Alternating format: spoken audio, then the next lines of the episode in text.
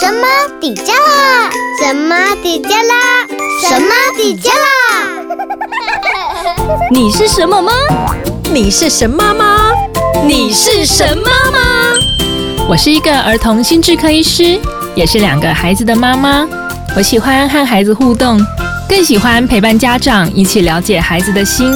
不管你是神妈妈，让我们一起当神妈。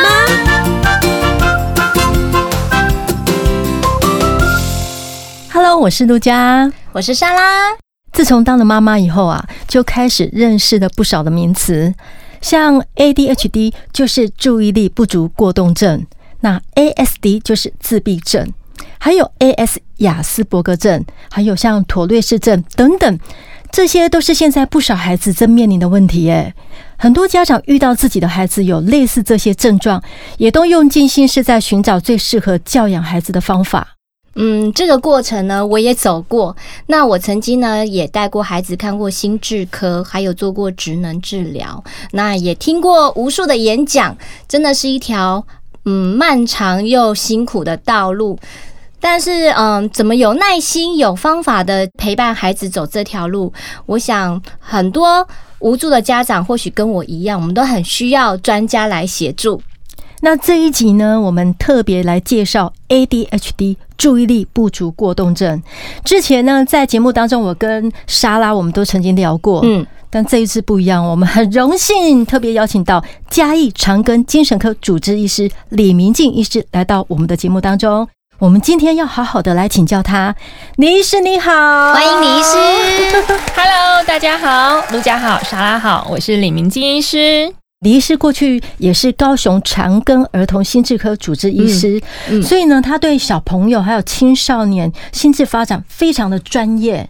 那我们现在在这边想请教李医师，这个 ADHD 的这个小朋友啊，他会有哪些症状呢？ ADHD 啊，顾名思义就是所谓的注意力不足过动症。那照着它的名字来看，我们可以看到哦，注意力不足过动症，顾名思义就是有注意力不足，还有过动跟冲动，嗯也就是大家平常习惯俗称的过动症啊啦、嗯不过我自己其实不是很喜欢用过动症来说明这个症状，嗯哼，因为 ADHD 有三大核心，包括注意力不足、过动跟冲动。嗯嗯，单纯用过动来讲的话，其实很容易让大众误会，也太简化这个问题了。我自己一直觉得。过动其实是里面最不重要的，嗯因为里面的过动这个症状哦，大部分的孩子会随着年龄增加长大，其实这个症状就会逐渐改善。嗯哼，就像我们没有看过说一个大人呢，然后他还这样子就是蹦蹦跳啦，擦然擦后嗯碟恰碟， 啊对，就是会收敛，会对社对会对，动化，收来敛动一去点坐。不住，所以其实嗯，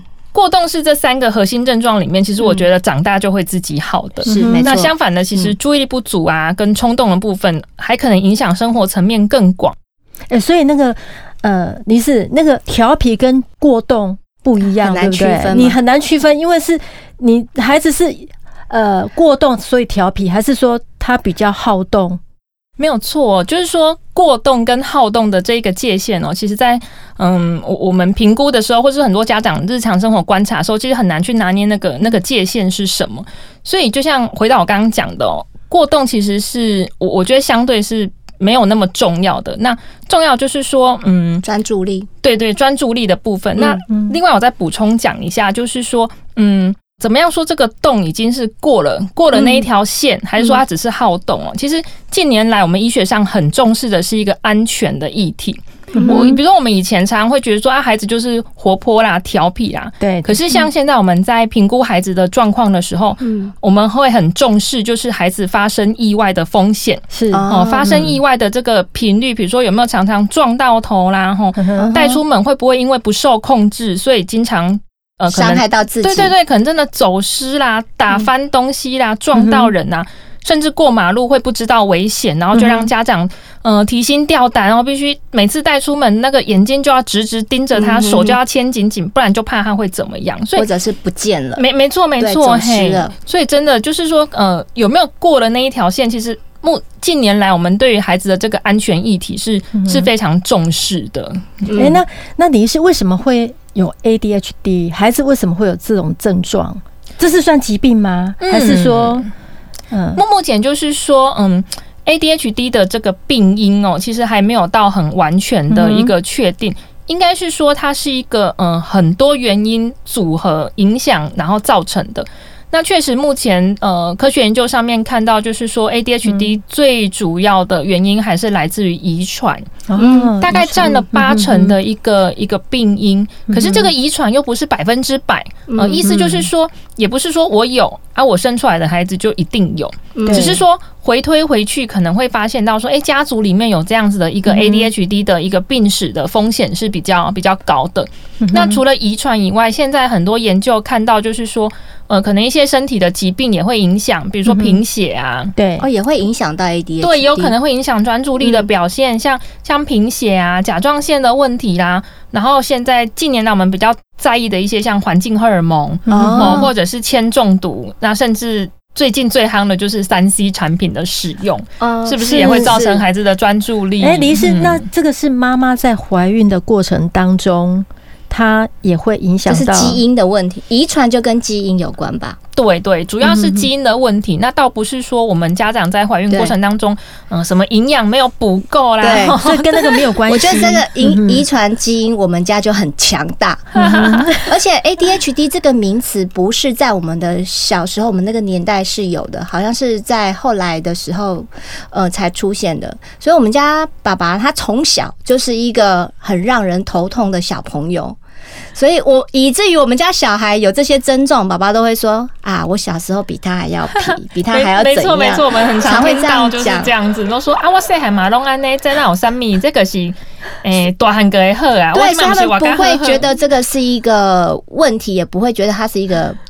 疾病。那我我其实现在也很难去讲说 ADHD 它是不是真的是在医学上定义为它是一种疾病，还是它只是一个现象跟一个状态？哎、这个真的很重要、嗯哦，因为如果说今天孩子只是单纯的注意力不足，哦嗯或者是真的带出门就是比较好动，嗯那这只是一个呃行为的表现或是是症状的表现。是对，那怎么样才真的是到 ADHD，就是所谓已经是一个注意力不足过动症？哦，嗯症它就是一个病症，已经是一个疾病了、哦。嗯所以我们在评估诊断的时候，嗯除了症状以外，更重要的是我们最在意的是，那这些症状对孩子生活功能有没有已经造成明显的影响？哦症状必须出现的够多，嗯然后出现的频率够频繁，然后对生活情境造成的影响够广泛。嗯那这其实就已经达到一个疾病诊断的程度。嗯那确实就像刚刚莎拉问的哦，就是说，哎、这个疾病它在阿妈听鬼哦，这是一个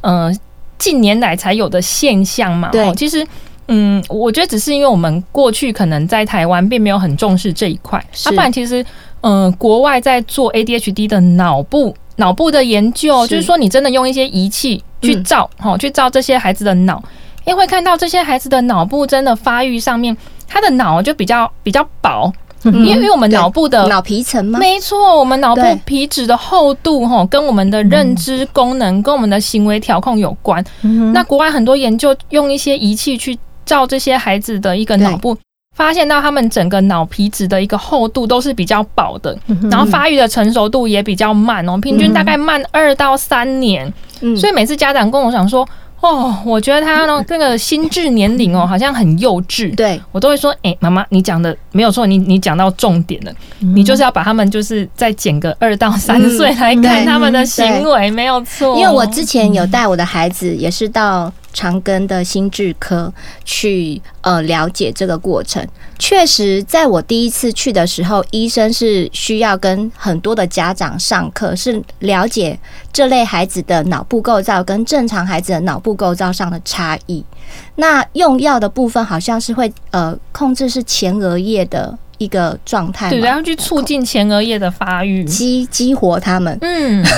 就男生比例比较高，哎、没有 错，ADHD 确实在目前的研究上看到男生的比例是比较高嗯的，跟女生比起来大概是四比一、哇，啊，不过我觉得这边我要提醒大家一下是，就像刚刚讲的、哦、，ADHD 是注意力不足、过动跟冲动。嗯哼，那很多女孩子哦，她没有过动的问题，对嗯一点点，对但是她在发呆、对对对对发对。空，有一种叫注意力不足，然后无动力症。嗯，就是她就是单纯只有注意力不足。那我对嗯觉得女生有时候。女生现在诊断，我觉得诊断率是可能有一点被低估了，嗯因为很多哦孩子就是他他静静的，他不调皮，可是他很放空，对，那很多时候就比较容易被忽略，因为他不像那嗯因些为他调很皮捣安蛋，静，嗯对对，老师就会觉得你蛮乖乖啊，那这还好啦，就被呢忽略所以了。嗯这个也算是呃注意力缺乏而已，但是它不是过动症。对，所以我刚刚一开始就讲哦，我不喜欢嗯用过动症来简称，是因为其实 ADHD 里面它分三型：嗯对单纯注意力不足嗯型，对，还有单纯过动过动冲动型，然后还有另外一个是混合型。嗯那注意力不足型哦，就比较容易被被忽略，可是其对实它也是这三就是这个疾病当中的嗯其中一种表现型。嗯哼哼嗯哼哼，对，其实像我们家孩子，他并不是于，我觉得他在学校并没不会去过动，因为因为过动还有一种，刚刚医生有提到说，呃，一个安全范围的界限。那有些孩子他可能在学校里面他是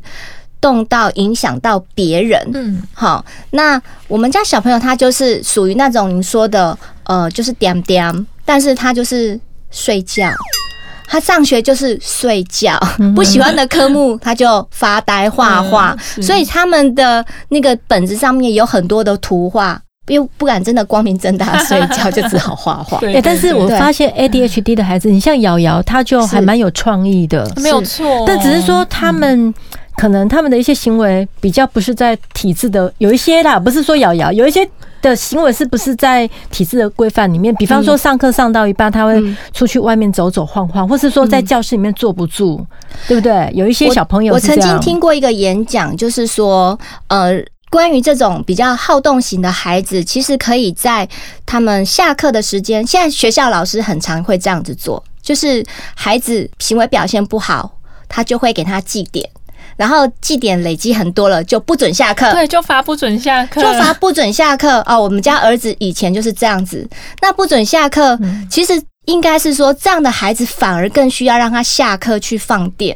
嗯，对你要让他去跑、去做事情，然后去去动肢体，他回来才能够比较专心静得下来。没有错。就像刚提到的，就是嗯，嗯，可能我们等一下也会聊，或者说我现在就先讲，就是很多家长最在意就是说，那 ADHD 到底要怎么，这包括怎么治疗啦，嗯或者怎么样，其实对他比较好。嗯那运动绝对是里面非常重要而且不可或缺的一个、嗯一个方式，对方一一个式一个方式哦、嗯或甚至可以达到像是一个辅助治疗一样。是因为就像我们刚刚提过嘛，哈，ADHD 嗯它是它是脑部皮质发育比较不成熟，嗯然后也导致脑部一个叫多巴胺的物质比较低。对嗯那目嗯前其实很多研究都发现哦。呃，让孩子去运动的话，运动一个可以嗯促进脑部的多巴胺分泌，哦对那再来运动还会嗯增加脑部一个叫做脑滋养因子增加。那嗯嗯脑部的发育就需要脑部的滋养因子啊，它就像是一个营养哦，一个肥料一样。嗯嗯嗯所以其实没有错，ADHD 的孩子，如果说他就是说你不能够完全限制他的活动，嗯对给他适度的运动吼嗯吼，其实对孩子是有帮忙的。那也对回应刚刚那个陆佳提到，就是嗯嗯，很多时候其实我们 ADHD 的孩子，他可能只是在呃一些情境底下他不专心，是嗯可是嗯其实他有他的创意吼，有他的亮点。那怎么么样？我们去去用孩子的优点来拉孩子的不足的地方，其实是很重要的。嗯那这个一定要吃药吗？还是说，诶，因为一般有的家长会觉得会不会有一些因副为这作个用？吃药，听说要吃蛮长久的。嗯，对，我我觉得要讨论要不要吃药的问题哦，嗯真的每个孩子都不一样，嗯，包括就像刚刚提到，怎么样说已经算是一个疾病，那因为疾病就需要治疗嘛，吼、嗯所以回归到就是孩子这个症状对他生活层面的影响，比如说就像嗯刚刚提到，如果这个安全的问题已经到了我们非常担心的程度。嗯，哼像我门诊就遇过有些孩子真的带出门哦、去去碰那个消防栓呐、吼，然后哦嗯嗯，嗯、把把剪刀放进微波炉，啊，这然个后是在家里就是只要家人不在，他就是开瓦斯炉玩火哦哦，那这但种但是前提，这小孩知道他做这些行为是危险、有害生命的吗？没有错，就是说家长已经会跟他讲过很多次，可是就会觉得说，哎、他每次都说好好好，他知道，但是只要家人一没有注意一不在，注意哦他就就又闯祸。对他就又忍不住想要去、去玩哦，去试试看。嗯嗯嗯所以，我们 ADHD 的孩子在冲动这个部分，常常就是他的冲动没有办法克制，嗯，他知道不行，可是那个、那个诱惑吼，那个刺激来的时候，他就是忍不住。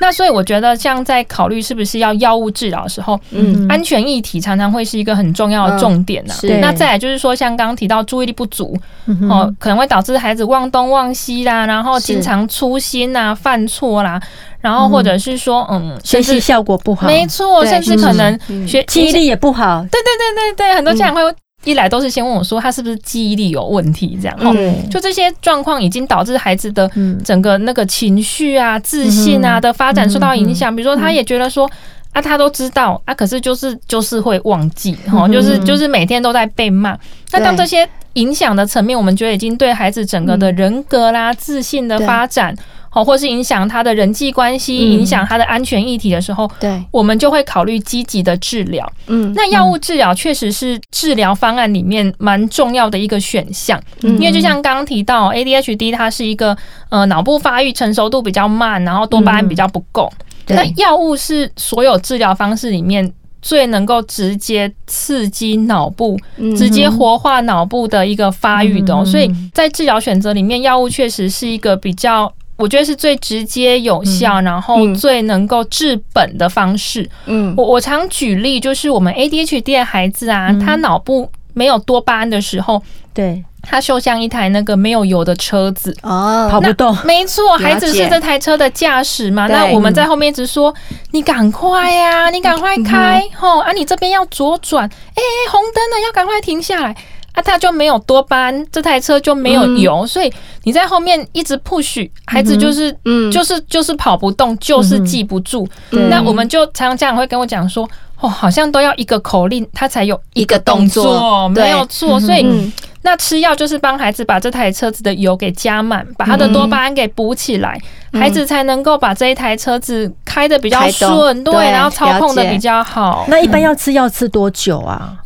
这个这个部分就是说，看每个孩子的状况不一样。嗯嗯，理论上如果说只是要症状改善的话，那那其实很快，多巴嗯胺一补下去，孩子的那个专注力有改善，其实可能很多状况就会跟着好哦。所以症状改善的话，嗯可能大概二到三次。调药的一个过程，嗯你就会看到孩子的表现有差。嗯那可是如果说我们是希望说吃到他这个疾病痊愈，也就是孩子的脑部发育哦，已经达到一个能够完整成熟、嗯能够自我好好控制的一个程度的话。脑部发育毕竟需要时间，它就不像感冒，说我吃个两三天没有流鼻水，我就可以不用吃了。嗯所以我都会让家长知道说，如果要开始吃药，要有心理准备。这个脑部发育可能是一年、两年、三年，用嗯年来算的一个治疗期程哦。那李医师，我想问一个问题，也就是家长圈里面会讨论的，就是说服用多巴胺的这样的药物啊，有些人他会觉得说，本来孩子是有创造力的，嗯会变得比较没有创造力，然后懒懒的，嗯，会不会有这样的状况？就像吃感冒药一样，在在学理上，理论上是不会有这个问题，因为嗯，像感所冒以，这是道听途说，在创造力上面，嗯我我是敢，我几乎敢保证，就是不会有这样的不会影响响到这个部分。对，因为多巴胺跟脑部的创造力有关，然后多巴胺跟、嗯呃跟我们的创造力啦，然后跟我们的动机、嗯跟我们的愉快，哦，这种心情愉快嗯对其实是相关的。那理论上，这个药物进来之后，它就是要提高多巴胺，嗯应该是要让孩子变得更有创造更有力创才造力所以我们嗯对。都误会了。那除了药物治疗以外，还有就是其他的方式可以帮助这个改善的吗？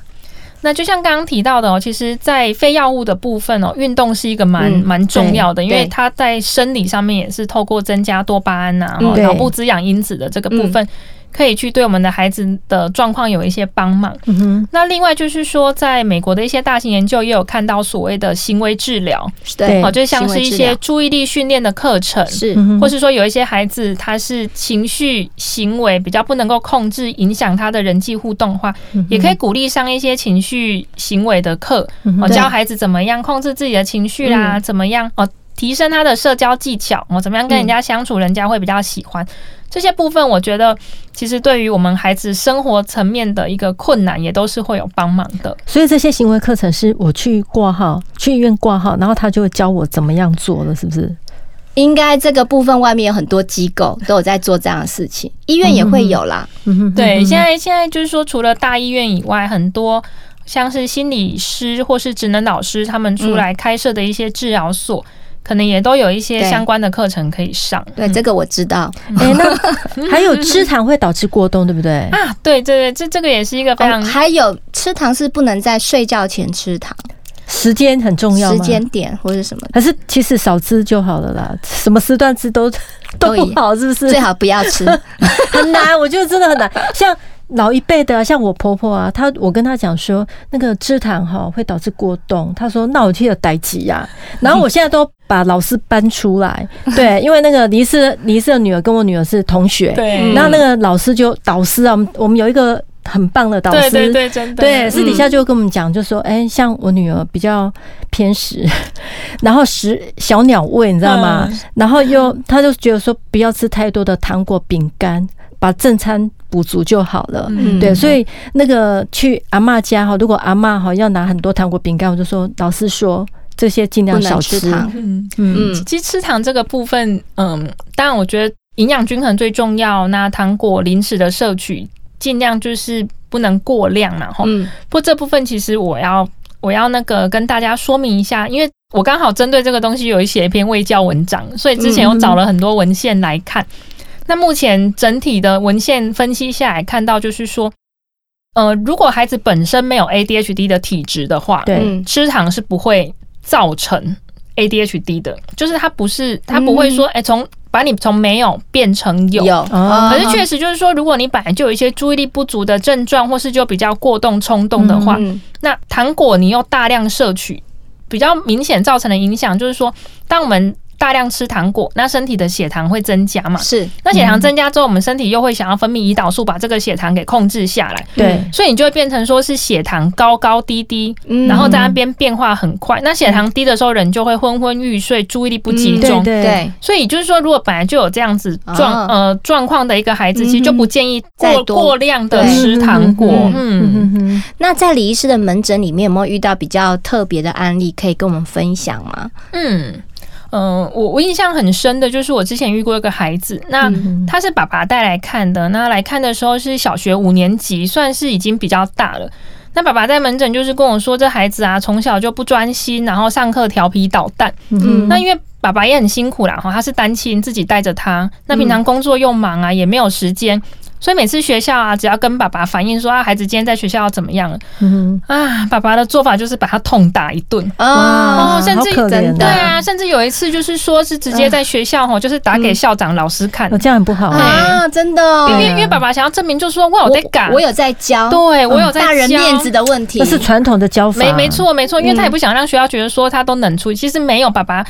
爸爸爸爸就是打给他们看，然后说我有在教。嗯嗯，嗯，那其实我我们听到爸爸这样讲的时候，我们看到的就是说，其实很心疼小孩，对很心疼小孩，而且我们要去同理爸爸，就是说，因嗯对为这背后隐藏的其实是爸爸的无能为力，嗯对哦爸爸的无助感嗯，他不知道要怎么办啊，他知道孩子有状况，可是他他不知道要怎么做，嗯还有社嗯会压力，没错，没对错，吼。那这个故事的转折就是说，爸爸为什么后来会知道要来看？因为后来他们因为一些原因哦，搬到屏东很乡下的一个地方。嗯哼，那乡下因为学校小，学生很少，嗯哼就老师观察这个孩子一阵子之后，才跟爸爸说：“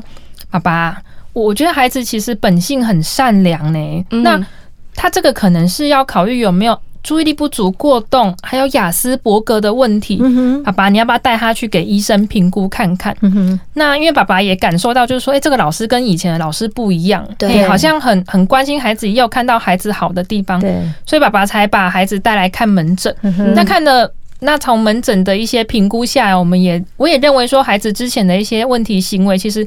主要还是跟他的疾病有关。那我跟爸爸解释之后，嗯哇，爸爸在门诊当场哭出来耶！真的，啊那对啊个家长的心情的纠葛啊，没错，没也错，是就是压抑很久了，对，爸爸终于就是有觉得说。啊，所以不是不是我不会教，我不是我的孩子误会很了一坏，场误会，对，是孩子真的有他的困难，需要帮忙的对啊，我觉得那个真的让我印象很深刻，因为就是说，嗯当我们没有正确理解孩子是的是状况的时候，嗯很多时候我们只是一直跟他说你要怎么样，你应该怎么嗯样，啊，其实其实效果都不好。嗯可是就是说，诶，孩子遇到一个好的老师，然后对老师好好的跟爸爸沟通，让是爸爸也对理解孩子的状况之后对，嗯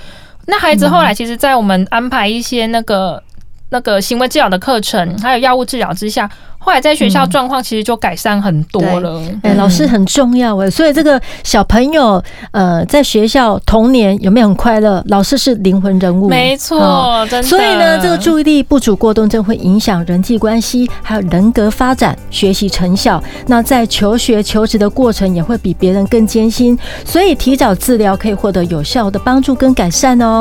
其实父母是孩子最坚强的后盾。嗯我觉得父母我们要用爱来包容，然后有耐心的陪伴及教导孩子。是爸妈也要稳住自己的情绪，像刚刚那个爸爸的状况，其实我也很有深刻的感、感受。其实我们一直用正向的方式来陪伴孩子，然后好好照顾孩子跟自己家长的身心灵，这很重要，我们才有能力来照顾他。那下一集我们会继续邀请李医师来分享雅斯伯格症，欢迎大家关注收听哦。那今天非常谢谢李医师，谢谢李医师，谢谢，谢谢。你是神妈吗？欢迎用手机录下声音，分享你是什么妈？从神妈底加啦脸书私讯声音档给我们，就有机会在节目片头出现哦。也欢迎到节目脸书按赞、留言、加分享。每个礼拜四上午九点上架，欢迎大家订阅关注我们哦，拜拜